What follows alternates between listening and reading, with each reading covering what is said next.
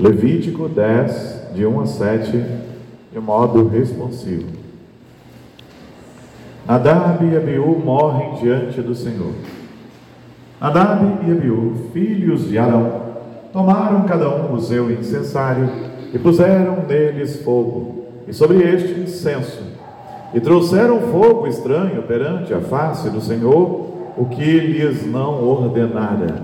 Então saiu fogo de diante do Senhor e os consumiu, e morreram perante o Senhor.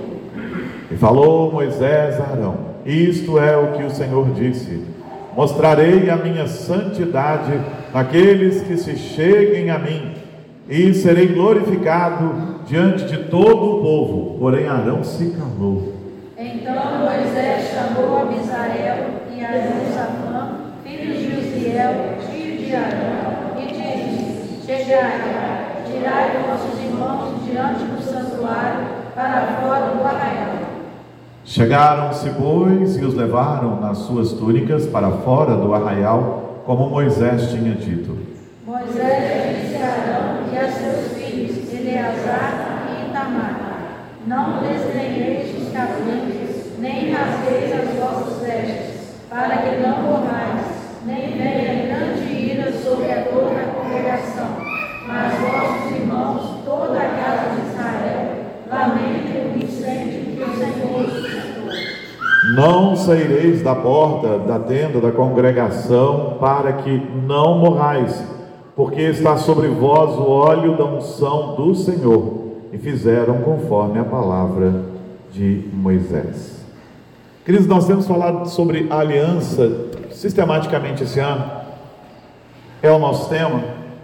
Né? Nós estamos aliançados com Cristo e Ele é aquele que sustenta essa aliança, mas tem coisas que a gente precisa fazer.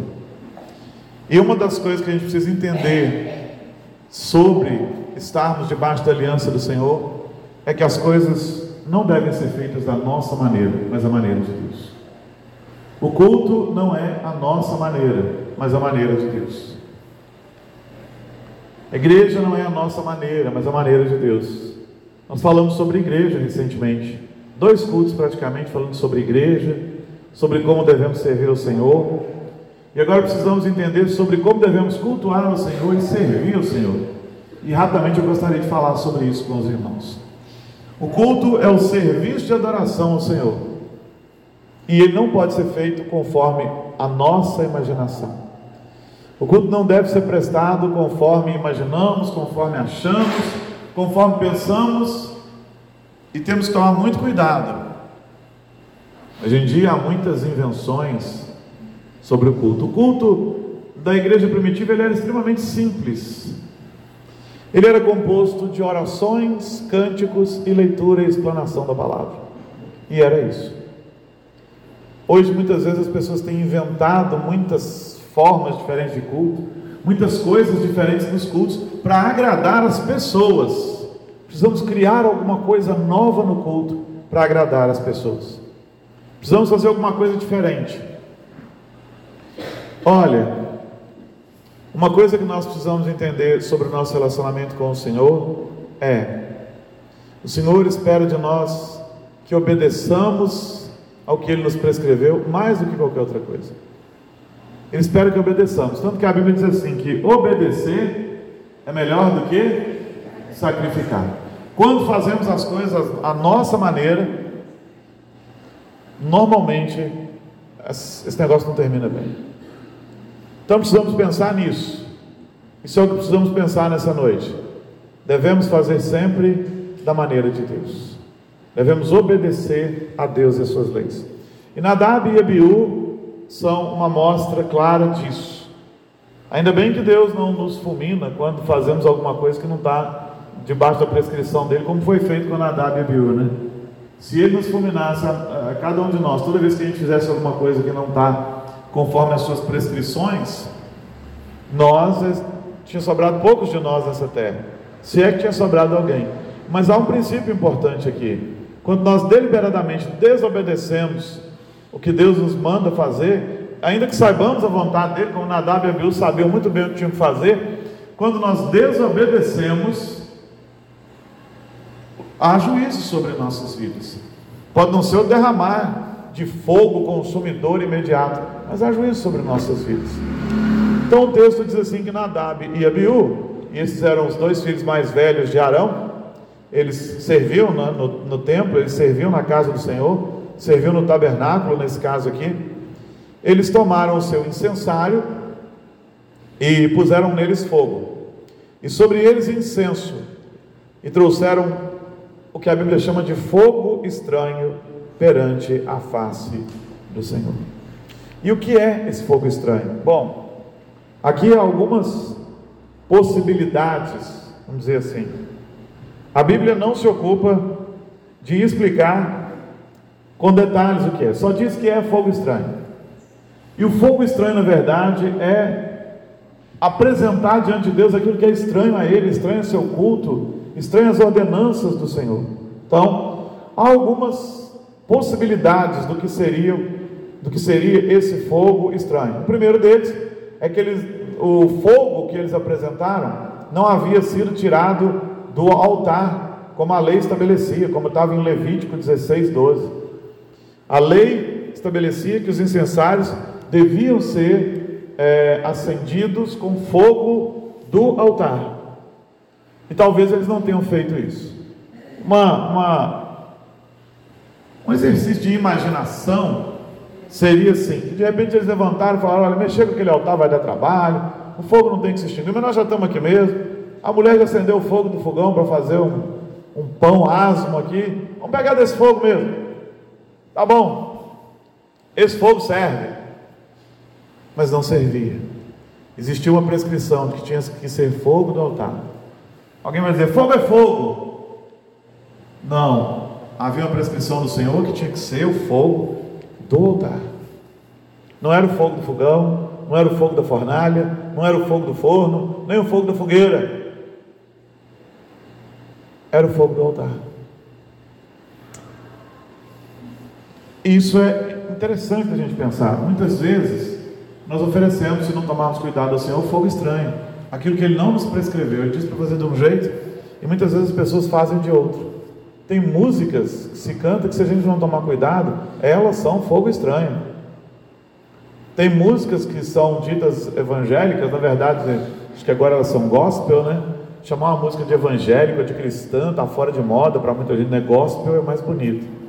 Esse gospel veio mais numa ideia de marketing, porque a música gospel, na verdade, é aquele estilo musical dos corais negros americanos. Aquilo é música gospel. Mas veio alguém, um publicitário, que se auto-intitula hoje é, pai do povo da igreja dele, era apóstolo, né? Agora ele está querendo se chamar de pai, há uns anos para cá. Publicitário que é de origem da publicidade, se assim, nós estamos de evangélico ou de música cristã, isso tem que. Nós precisamos criar uma outra coisa. Brasileiro gosta muito de coisa americana, né, norte-americana. Acho que gosta, né? Porque o pessoal vai muito para lá. Então nós vamos chamar essa música do segmento evangélico de música gospel. Tem música gospel que é melhor que você nem cantasse. Né? Como por exemplo as famosas sabor de mel, ou então raridade, também ela tem cá de heresia nela. E tem uma que eu nem sei o nome, ela me deu já assim, ojeriza, desde que eu ouvi. É uma desse pessoal do preto no branco, alguma coisa do tipo, meu filho, eu não sei se é preto no branco, é um pessoal daquele ali. Né? Eu te procurei e não sei o que, que tem. É quase como se Deus estivesse implorando ao sujeito, eu te procurei e você não, não, não veio, não me obedeceu e tal. Isso é fogo estranho. Isso é fogo estranho. Fogo estranho também são algumas coisas que as pessoas hoje têm feito na igreja. Tem umas coisas que me deixam pensativos.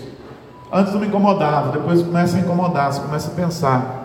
Quando, por exemplo, na hora da adoração, apaga-se a luz da igreja e tal, sob pretexto de que assim as pessoas terão mais liberdade para extravasar, para louvar, para adorar. O que é que nós vamos fazer as escuras que nós não podemos fazer as claras no culto.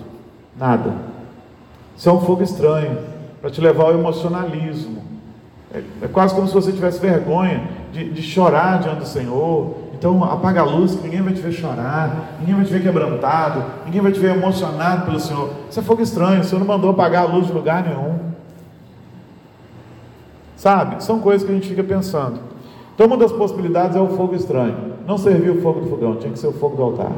A gente tem que aprender a oferecer o fogo do altar. Sabe? É, o pessoal fica, né, às vezes, falando: manda fogo, o Senhor derrama fogo, acende o fogo. Mas que fogo nós estamos apresentando diante do Senhor? Será que não é fogo estranho? Tem que tomar cuidado. Uma outra possibilidade interessante, é a segunda vez que eu faço isso com esse negócio, né? Uma outra possibilidade interessante, segundo os estudiosos, é o seguinte: é, que eles é, tem relação com o incenso. Eles consideraram que o incenso não havia sido preparado da forma correta, porque em Êxodo 30, no verso 9, tem toda uma forma de se preparar o incenso, tem toda uma, é, uma receita e que devia ser usada só para o incenso sagrado do Senhor. Hoje os incensos são nossas orações, né? Há orações que nunca jamais deviam ser apresentadas diante do Senhor. Não é isso que a Bíblia diz? Que as nossas orações são incenso que sobe. Tem oração que nunca devia ser apresentada diante do Senhor. Aquelas que o povo decreta, aquelas que o povo declara, aquelas que o povo ordena. Hoje de manhã eu falei sobre isso um pouquinho, né? Aquelas que o povo fica dizendo: Senhor, o Senhor prometeu, então o Senhor tem que fazer. Você não tem que cobrar do Senhor nada disso, não. Se o Senhor prometeu, é garantido.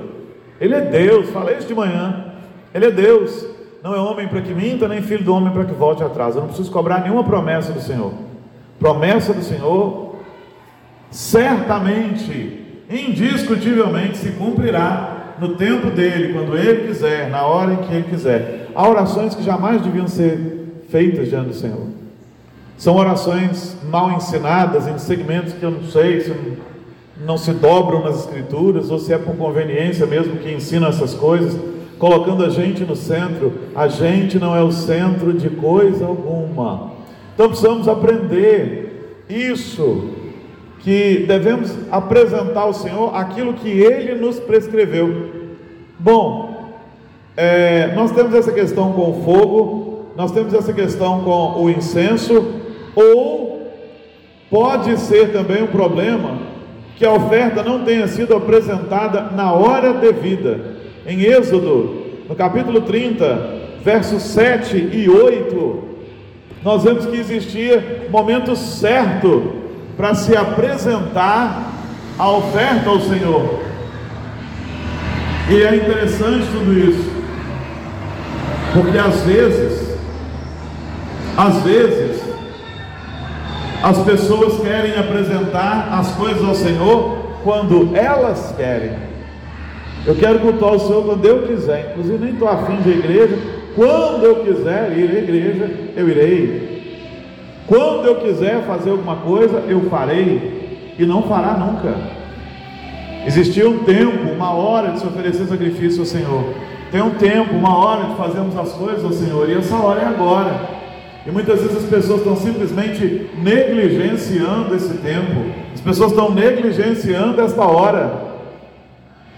Infelizmente, infelizmente, é quando eu quiser, é na hora que eu quiser. Nadab e Abiú talvez tenham feito na hora que quiserem, não na hora que o Senhor prescreveu. Hoje em dia as coisas estão muito assim também. Quando eu quiser, eu faço. Se eu quiser, eu faço. Na hora que eu quiser, como eu quiser, da maneira que eu quiser, do jeito que eu quiser. Isso é fogo estranho diante do Senhor que espera que façamos as coisas no tempo dele, não no nosso tempo. Sabe? É o, o eu no centro. A hora que eu resolver, eu vou lá. A hora que eu quiser, eu vou lá. Então, na WBU estávamos colocando no centro. Muitas vezes as pessoas estão se colocando no centro.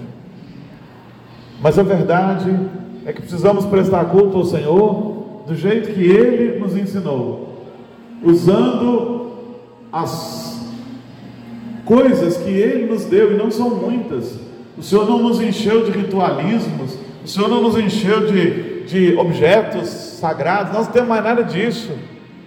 O Senhor não, não está exigindo de nós nada que nós não possamos fazer, Ele não está nos pedindo nada que não possamos fazer, e os mandamentos do Senhor para nós, eles não são penosos, por causa de Jesus e do Espírito Santo, E nós precisamos fazer da maneira dele, como ele quer, como ele deseja, sem oferecer fogo estranho. Às vezes o coração é um fogo estranho diante do Senhor, porque a pessoa vem aqui, mas não queria estar aqui. Ela está aqui, mas só de corpo presente, seu espírito está em outro lugar, sua mente está em outro lugar, quando o Senhor merece nós tudo, toda a nossa atenção. Às vezes, muitas vezes, as pessoas estão na casa do Senhor, discordando de tudo que está acontecendo na casa do Senhor, mas você não veio para o culto para discordar, você veio para o culto para adorar. Quando o culto não flui, talvez isso tenha a ver com você, comigo. Ao invés de eu ficar pensando, e o ministério podia ter cantado melhor, o pastor podia ter cantado melhor, pregado melhor, né? É, eu preciso pensar assim: eu cantarei da melhor maneira que eu posso, eu oferecerei o meu melhor cantar, eu oferecerei o meu melhor canto, sabe? Nós tivemos uma moça que era tão desafinada que desafinava até os instrumentistas na frente da igreja, olha que ela sentava mais lá atrás. Mas só que tinha uma coisa, e ela tinha alguns probleminhas mesmo, é, é, psicológicos graves, mas era interessante. Quando você a via cantando, ela estava entregue tinha ninguém mais ali. Se tinha, ela não estava nem um pouco preocupada com aquilo. Ela sabia que ela era desafinada. Ela sabia que ela não sabia cantar. Mas ela cantava com alegria. Ela acho que até desconfiava que as pessoas às vezes até riam. Mas ela fazia de novo no próximo culto. E ela cantava com o mesmo entusiasmo no outro culto. E no outro culto ela cantava assim também. Porque ela estava com a atitude certa. Eu não estou aqui para ver com que roupa você veio. Estou aqui para ver o meu Senhor. Não estou aqui para saber se você tem uma voz linda, maravilhosa. estou aqui para cantar para o meu Senhor. Eu não estou aqui para saber se o pastor tem a melhor oratória do mundo. Se ele puder ter, bom. Né? Estou tentando. Mas eu estou aqui para ouvir Deus falar comigo. É isso que eu vim fazer aqui. Eu estou aqui para prestar culto ao Senhor, Ele é o centro, Ele é o motivo, Ele é a razão, Ele é a palavra, Ele é o nosso canto, Ele é o nosso louvor, Ele é a nossa oração. Não é para mim, é para Ele. O contentamento do crente consiste em saber que prestou o melhor culto ao Senhor e o Senhor se alegrou com isso, então se derramou sobre nós. O crente de verdade fica feliz quando tem a noção de que veio aqui e prestou o melhor culto que ele podia prestar. E o Senhor se alegrou dele, então o Espírito testificou no seu coração. Essa é a alegria do crente. A alegria do crente não é em poder dizer assim: hoje, hoje, hoje aconteceu um negócio espetacular. Eu queria sentir um negócio diferente e eu senti uma coisa diferente. Não. A alegria genuína de um cristão consiste em saber: que hoje eu me derramei prestando o melhor culto que eu podia prestar ao Senhor. E não é que o Senhor testificou o meu coração, que ficou feliz com aquilo que nós provamos hoje. Quando todos os crentes entrarem por aquele corredor e em breve pelas portas, com essa convicção, queridos, o nosso louvor e a nossa adoração vão extrapolar essas paredes, vão transcender tudo que a gente conhece e serão uma bênção. Cuidado para que não ofereçamos fogo estranho diante do Senhor, como Nadab e Abiú fizeram. Mas que possamos prestar ao Senhor o melhor culto, que possamos de fato e de verdade nos achegar diante do Senhor com zelo. Nós sabemos o que o Senhor requer de nós. Que possamos fazer assim. Que possamos viver assim. Porque quando oferecemos fogo estranho, sabendo que tínhamos que oferecer e fazemos tudo ao contrário, sabemos que estamos trazendo sobre nós juízo. Mas quando nos esmeramos e desejamos oferecer o melhor para o Senhor, as primícias mesmo, o melhor do que temos, o melhor do que somos, ainda que isso não seja grande coisa, mas a atitude do nosso coração é que nós queremos oferecer o nosso melhor, mesmo que esse melhor não pareça valer muito, nem para nós nem para os outros, mas estamos oferecendo o nosso melhor, a bênção do Senhor sobre nós por causa disso. esse desejo de prestar ao Senhor o melhor culto, de ser obediente ao Senhor, de nos apresentarmos diante dele com o nosso melhor, isso traz bênção e nos abençoa. Venha para a casa do Senhor sempre, desejoso de prestar ao Senhor o melhor culto. Não se preocupe se vai acontecer ou se não vai acontecer alguma coisa que você vai ficar emocionado ou vai sair daqui. Simplesmente venha preocupado em prestar o melhor culto. Acontecerão grandes coisas quando todo o povo de Deus vier com esta noção, com este espírito de prestar ao Senhor o melhor culto. Tem uma coisa que eu gosto de dizer que é o seguinte: sabe por que, que em grandes cruzadas evangelísticas acontecem às vezes coisas espetaculares mesmo? Não é por causa do conferencista, não é por causa da música, não é por causa disso não.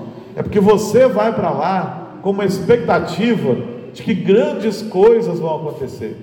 Eu me lembro de uma das grandes cruzadas que a gente foi em Belo Horizonte, que veio um, um evangelista, um indivíduo chamado Reinhard Bonga. Houve uma mobilização da cidade, havia adesivos nos carros, falando do dia daquela cruzada evangelística, daquele momento, e dizendo que a verdadeira mudança começa no seu coração, uma frase bonita. E as pessoas foram para aquele lugar e houve conversões, mudanças de vida e até milagres. Sabe por quê? Porque as pessoas geraram no seu coração a expectativa de que grandes coisas aconteceriam naquele lugar. Sabe o que eu quero te dizer? Que se você também tiver grandes expectativas de que o Senhor fará grandes coisas nesse lugar quando você vier cultuar, elas acontecerão. É fé. Ofereça o seu melhor, não traga fogo estranho para diante do Senhor, mas ofereça o seu melhor. E venha com a expectativa de que Deus é poderoso para realizar grandes coisas em todos os cultos que você vier. E o Senhor fará grandes coisas em todos os cultos que nós viermos. Que seja assim. E que possamos prestar ao Senhor o melhor culto, para a honra e para a glória do Senhor. E em nome de Jesus. Amém? Nós vamos orar, pedindo ao Senhor para aplicar essa palavra no nosso coração e também nos preparando para ceiarmos a, a ceia do Senhor.